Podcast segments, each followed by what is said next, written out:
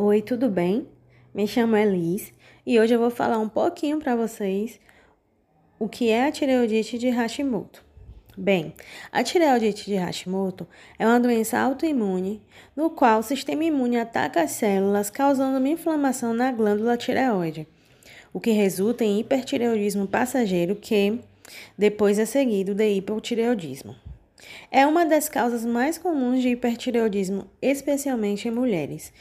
Na maioria das vezes, a doença começa com um aumento indolor da tireoide, por isso, pode ser identificada durante um exame de rotina, mas em outros casos pode ocorrer uma sensação de bola no pescoço que não causa dor à palpação.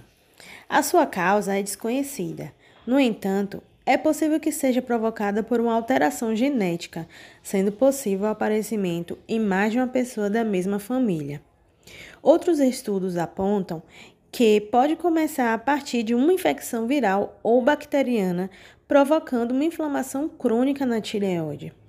Apesar de não ter causa conhecida, a tireoidite de Hashimoto aparece mais frequente em pessoas com alterações endócrinas, como a diabetes tipo 1, mau funcionamento da glândula adrental ou outras doenças autoimunes. Os seus sintomas são os mesmos do hipotireoidismo na maioria das vezes: prisão de ventre, ganho fácil de peso, cansaço excessivo, dores musculares, entre outros. A melhor forma de diagnosticar é consultar um endocrinologista e realizar o exame de sangue que avalia a quantidade de T3 T4 e TSH, além da variação de anticorpos antitireoidianos. Algumas pessoas apresentam anticorpos antitireoidianos sem apresentar sintomas, sendo considerados portadores de tireoidite autoimune subclínica e por isso não necessita de tratamento.